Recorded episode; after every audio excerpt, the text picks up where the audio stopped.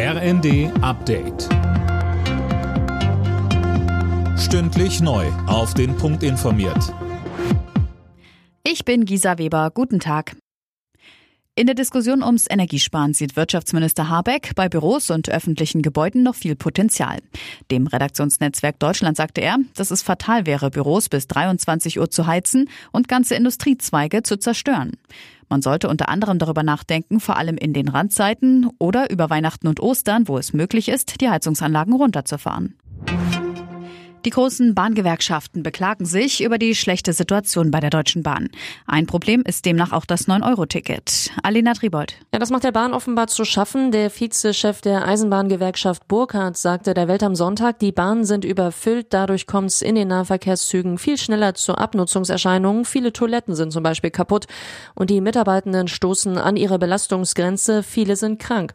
Der Chef der Gewerkschaft der Lokführer, Weselski, sagt, durch jahrelanges Kaputtsparen ist der Zustand der Bahn katastrophal. So ein Chaos wie in diesem Sommer habe er noch nie erlebt, so Weselski.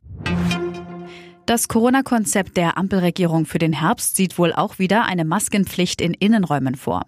Das hat Bundesjustizminister Buschmann den Funke-Zeitungen gesagt.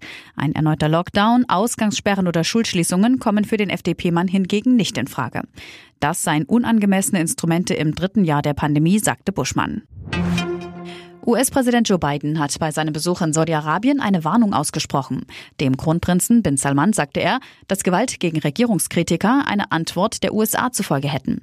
Hintergrund ist die Ermordung des Journalisten Khashoggi im Oktober 2018. Und am letzten Gruppenspieltag der Frauen-EM trifft die deutsche Nationalelf auf Finnland. Für die Spielerinnen lediglich ein Pflichttermin. Sie haben bereits den Gruppensieg in der Tasche und stehen im Viertelfinale. Los geht es 21 Uhr. Alle Nachrichten auf rnd.de